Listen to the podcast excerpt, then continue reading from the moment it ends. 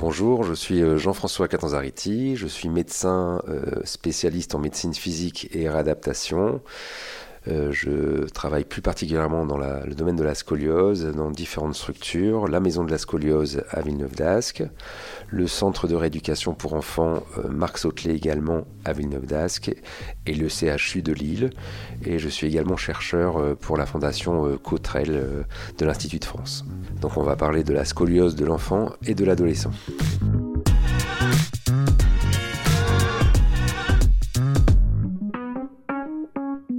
Conseil de sportifs et de sportives. Ce podcast a vocation à vous être utile, vous accompagner dans la pratique du sport et répondre aux questions que vous vous posez ou que vous ne vous posez pas encore sur la forme, la santé, le bien-être et le sport. Je suis Céciliane, journaliste et coach sportif, et je serai toujours entourée d'experts et d'expertes pour aborder tous ces sujets. Bonjour à toutes et à tous, bonjour Jean-François. Bonjour.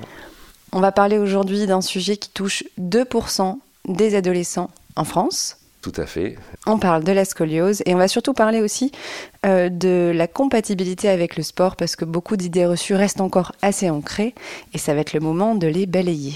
Alors tout d'abord, Jean-François, la scoliose, qu'est-ce que c'est? Alors la scoliose, c'est une déformation de la colonne vertébrale, mais dans les trois plans de l'espace. Ça ressemble un peu à une vrille ou un escalier en colimaçon, et en général sur une radiographie, on va le voir sur la, radiographie de face, comme si on se regardait dans la glace, et on va avoir une déformation de face, une courbure qui va vers la droite ou vers la gauche.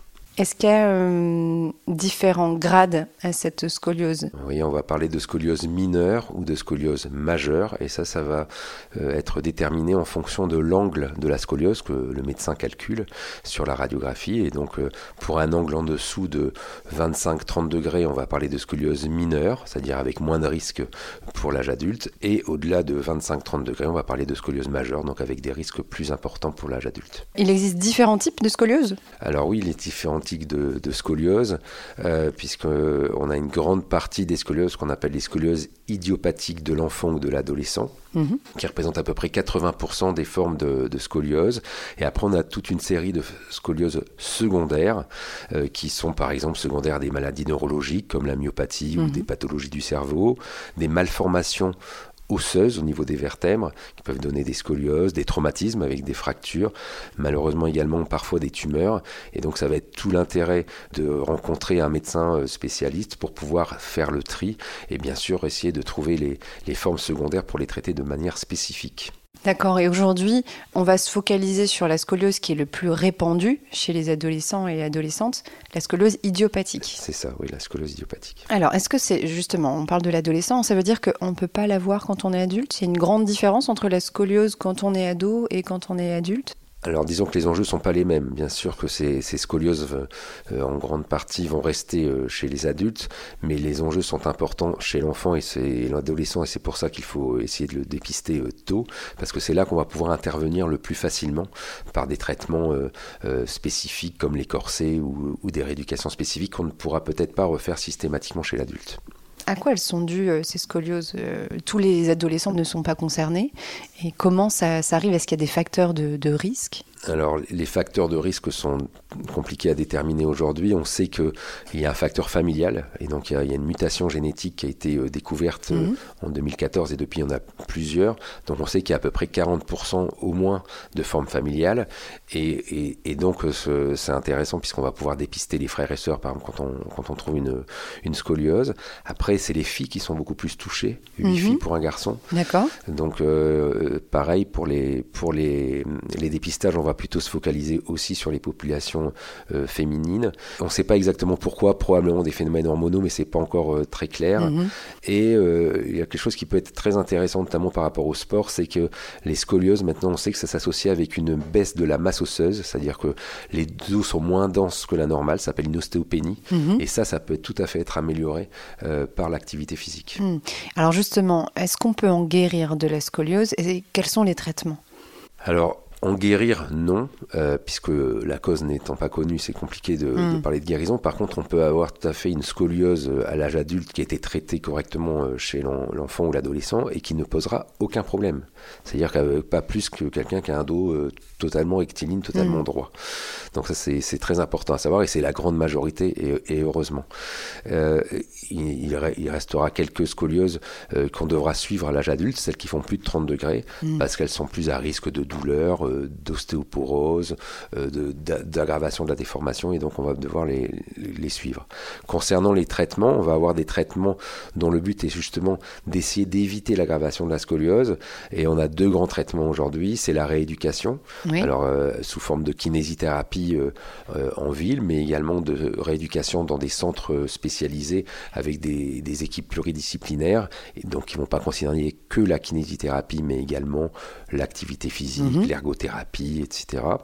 Et le traitement euh, phare qui permet vraiment de bloquer l'évolution de la scoliose, c'est le corset. oui. Donc c'est pas toujours facile à porter, mais le, le corset euh, orthopédique correcteur est, est quand même très intéressant. Et malheureusement, dans les cas d'échec de ces traitements, on va euh, proposer des, des alternatives chirurgicales euh, qui restent quand même euh, normalement 1% euh, des scolioses graves sont opérées. D'accord. Est-ce que c'est douloureux d'avoir une scoliose? Alors, classiquement, c'est pas douloureux. Euh, c'est qui est d'ailleurs extrêmement perturbant puisqu'on a des très très grosses scolioses où les enfants ne se plaignent de rien. Bah oui, Par oui. contre, la douleur qui peut toucher n'importe quel adolescent peut être un moyen de dépister. C'est-à-dire Hmm. que les, les les parents vont amener l'enfant euh, chez le médecin traitant parce qu'il y a une douleur et c'est à cette occasion de cette douleur qu'on va découvrir la scoliose, mais la douleur est peut-être pas en rapport forcément avec la scoliose. Justement, quels sont les signes auxquels on doit être peut-être attentif et attentive quand on a un ado à la maison pour euh, ben, le faire dépister euh, le plus vite possible? Alors c'est une question compliquée puisqu'en fait euh, par définition on la voit pas forcément. Mm. On- Il faut aller la chercher, il faut la dépister et donc il faut absolument euh, en période péripubertaire chez l'adolescent, mais dès l'âge de 8 ans chez les enfants, aller chez le médecin une fois par an, bah, pour un certificat médical de sport Hmm. et euh, faire dépister en demandant au médecin de regarder le dos parce que c'est un peu compliqué pour les parents. Alors il, y a, il existe une méthode de, de dépistage pour les parents que on peut retrouver sur le site de la Fondation Cotrel Oui. qui explique aux parents comment dépister soi-même son enfant. D'accord, Ben super. Je mettrai dans la, dans la description, vous retrouverez euh, le l'URL du site. Comme ça, vous pourrez avoir euh, les différentes recommandations pour pouvoir trouver, enfin, en tout cas pour euh, pouvoir détecter les premiers signes d'une scoliose. Tu parlais tout à l'heure de l'activité physique. Est-ce que le sport et la scoliose c'est compatible parce que j'ai déjà entendu plus d'une fois le ah bah non moi je fais pas de sport j'ai une scoliose donc euh, je protège mon dos est-ce que c'est une bonne idée de, de réagir comme ça? Non, ah non, pas du tout. Et aujourd'hui, toutes les sociétés savantes qui s'occupent de la, de la scoliose recommandent euh, l'activité physique. Elle fait euh, partie de la prise en charge Hmm. globale euh, du patient scoliotique, d'ailleurs qu'il soit enfant, adolescent ou adulte, puisqu'on sait que c'est une grâce à la musculature, à la proprioception, que les scolioses vont évoluer ou ne vont pas évoluer. Donc plus on va avoir une musculature autour de la, colonne vertébrale forte, moins on a de risque de, s'aggraver. On, parlait aussi des, sports, euh, des sports asymétriques, je pense, aux sports où on utilise beaucoup une seule partie du corps, comme euh, le, tennis. Est-ce que euh, euh, est-ce que c'est bon quand on a une scoliose d'accentuer euh, ce déséquilibre musculaire? Alors c'est une, c'est une fausse idée, c'est une fausse idée, c'est Mhm. une idée reçue. Pendant longtemps, on a interdit aux, aux adolescents et aux enfants de jouer au tennis quand ils avaient une scoliose. Une étude euh, récente qui a été réalisée par euh, une équipe euh, italienne euh, spécialisée dans la scoliose montre euh, que même avec un haut niveau, il n'y a pas plus de risque de développer une scoliose quand on joue au tennis, au badminton, enfin tous les sports de raquettes euh, asymétriques donc, sont donc tout à fait possibles, y compris en compétition. Eh bien, ça, c'est une, une bonne nouvelle pour tous les tennisman ou tenniswomen qui, euh, qui viennent de découvrir cette, cette scoliose. Est-ce qu'il y a quand même une adaptation à, à mettre en place quand on est sportif euh, euh, et qu'on a une scoliose? Est-ce qu'il faut euh, avoir un entraînement adapté, Alors prise en charge particulière? Oui, je pense qu'il faut, à côté de son entraînement classique, ne pas oublier son rachis. Donc il va falloir faire par exemple un travail de Le rachis, c'est bien la colonne vertébrale. La colonne vertébrale. Donc il va falloir faire un travail de gainage avec des techniques qui peuvent être spécifiques par rapport à la scoliose et ça, ça peut être enseigné par le kinésithérapeute, par un enseignant activité, en activité physique adaptée, par un médecin spécialiste. Et donc oui, il va falloir faire attention à certaines, certaines postures et donc aussi travailler spécifiquement sa musculature. Donc en plus du traitement, donc par exemple la, fréquence pour une personne qui a une scoliose, un ado qui a une scoliose, quelle est la fréquence de suivi par un kinésithérapeute, par les ergonomes, etc. Alors pour le suivi de l'évolution de la scoliose, c'est deux fois par an en général euh, en période de croissance, ça peut être passé à une fois ensuite, euh, où on va vérifier euh, la colonne vertébrale, mais également la radiographie, mhm. pour pouvoir mesurer les angles et, vérifier leur évolution. Et le kinésithérapeute, ça peut être entre une et deux fois par semaine qui va pouvoir le, prendre en charge. Et après, dans des structures comme la note, comme la maison de la scoliose, on peut être accompagné également par un enseignant en activité physique adaptée, mhm. notamment pour les enfants. Voilà, mhm d'APA, tout à fait, pour pouvoir justement être accompagnés dans leur activité physique de manière plus ludique hmm. en kinésithérapie. Et ça, ça peut être une fois par semaine, une fois tous les 15 jours, puisque le prof d'APA va donner après un programme à refaire au domicile. Ah, donc on peut être euh, derrière un peu autonome sur euh, son traitement, entre guillemets? Hmm, Tout à fait. Euh, alors, justement, on, fait, on est en train de faire une étude actuellement mhm. qui, est, qui, est financée par la Fondation de France, où on va évaluer la différence entre un suivi avec un prof d'APA en télé APA, c'est-à-dire mhm. euh, en visio, pour des enfants justement qui n'ont pas accès, soit parce qu'ils sont éloignés, parce qu'il y a des, soit des problèmes sociaux qui ne leur permettent pas de rentrer dans des salles de sport ou des clubs, et euh, d'autres enfants, un autre groupe d'enfants qui va être suivi simplement avec des livrets d'exercices, comme ce qu'on fait habituellement. On dit, bah voilà, fais, tu peux pas aller faire du sport, bah fais du sport à la maison. Et on est en train de comparer ça, et c'est, euh, je pense que c'est une étude qui va être intéressante, puisqu'on va pouvoir voir l'impact réel de l'activité physique sur la scoliose elle-même. Oui, et l'activité physique euh, pratiquement euh, euh, autonome. C'est ça. Est-ce qu'il y a des sports à éviter quand même quand on, quand, quand on est atteint d'une scoliose ou des sports plutôt à favoriser? Alors, pareil, c'est toujours un peu compliqué de répondre de façon catégorique, donc je ne vais pas dire qu'il y a des sports contre-indiqués. Il va voilà, être très méfiant sur certains sports et notamment euh, par une peut-être une surveillance accrue. C'est surtout euh, la, gymnastique et la danse classique, mais à très haut niveau. Hmm. C'est-à-dire on est à plus de 10 heures par semaine, où là on va travailler beaucoup en souplesse sur le rachis et le, rachis va être donc plus à risque d'évoluer quand il y a déjà une scoliose. Hmm. Alors c'est pas le, le sport qui va induire la scoliose, mais par contre, euh, voilà, il mm. risque de la, scoliose risque de s'aggraver à cause de l'hypersouplesse créée au niveau de, de la colonne mais avec une pratique adaptée, par exemple, euh, moi qui suis euh, entraîneur de gymnastique rythmique, si on limite la mobilité du rachis en grande amplitude, donc vers l'arrière, on peut pratiquer la, gymnastique. Bien sûr. C'est pas les impacts qui vont euh, favoriser euh, la, scoliose, c'est vraiment cette histoire de, de, mobilité en hyperextension de la colonne vertébrale. Exactement. Et, moi, enfin, je demande souvent quand euh, ces enfants font cette activité, et je sais très bien qu'ils sont attachés à cette activité, de pratiquer du pilate, la, mm. gym pilate à côté, justement pour contrecarrer un petit peu ces, ces, effets du rachis par une bonne musculature. réveiller les euh, muscles profonds. Voilà, exactement. Pour les protéger du dos, tout simplement. Tu as parlé tout à l'heure de corset. Quand on a un corset, est-ce qu'on peut pratiquer avec son corset Bien sûr, et c'est même conseillé parce que le corset, il va quand même être source d'atrophie de la musculature, hein, puisque mm. les muscles vont moins bouger, puisqu'ils vont être enfermés bah dans, dans, le corset. Donc il est il est très important d'avoir des activités euh, physiques euh, supplémentaires.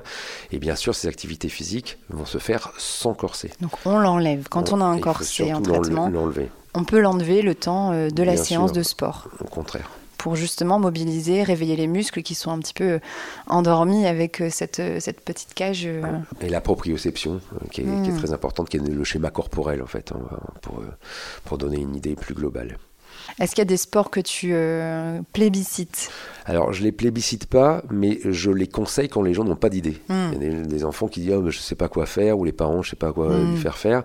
Donc, on a trois sports euh, qu'on propose systématiquement quand les enfants sont pas sportifs. L'escalade, parce que c'est une activité globale qui fait travailler à la fois la force, la souplesse, la proprioception, le schéma corporel. La gymnastique pilate pour les raisons qu'on a dit tout à l'heure, et également la natation synchronisée, parce que c'est très intéressant puisqu'on va travailler la verticalité dans l'eau, dans, dans, un, dans, un, milieu microgravitaire où on va pouvoir donner plein d'informations et donc redevenir entre guillemets symétrique. Ça, c'est super intéressant. On, parle souvent de la natation, euh, enfin, pas la natation artistique, mais la natation sportive, pour les, euh, les mots de dos. Mais la natation synchronisée, c'est euh, c'est tout à fait original. Et, pour ceux qui ont cette appétence artistique, ça peut être intéressant ah de se dire que je peux pratiquer avec. Et puis, les, pour finir, les ados aiment bien parce que c'est en, en, équipe. Pour finir, c'est plus un sport individuel, c'est en équipe, c'est beau. on travaille toute l'année pour pouvoir faire sa compétition à la fin, mais tous, tous ensemble, enfin en synchronisé, c'est vraiment très intéressant. Est-ce que tu as euh, un dernier message pour euh, justement euh, réveiller sur ce sujet, sur la scoliose Bah oui, j'invite déjà euh, toutes les personnes, même s'ils n'ont pas de, scoliose euh, dans leur famille, à faire dépister leur enfant. Ça, c'est mhm. vraiment important de manière systématique et jusqu'à la fin de croissance, c'est-à-dire tous les ans. Et euh, ils peuvent également venir nous voir, puisque chaque année, on organise, nous organisons avec la Maison de la Scoliose, le Centre Marc Sautelet et la Fondation Cotrel les Scolympiades, avec le message l'activité physique est importante pour les, les personnes qui souffrent de scoliose, mais également on propose des dépistages gratuits pour les gens qui ne savent pas si leur enfant ont ou pas une scoliose. Alors, ça se situe où et à quel moment de l'année? Alors, ça se situe à Villeneuve d'Ascq, mais il y en a également euh, sur Amiens, sur Berck. Euh, cette année, il y a eu Strasbourg et on espère qu'il y aura de plus en plus de villes qui vont le faire. Pour ça, euh, il suffit d'aller sur le site de la Fondation Cotrel qui donnera toutes les informations, puisque ça se passe en octobre et en général, un mois avant, on a les informations sur le site. Très bien. Donc je mettrai toutes ces informations dans la description pour que vous puissiez retrouver euh, le site de la Fondation Cotrel. C'est bien ça? C'est ça, tout à fait. Super. Merci Jean-François. De rien. À bientôt. À bientôt. Merci pour votre écoute. On se retrouve la semaine prochaine pour un nouvel épisode.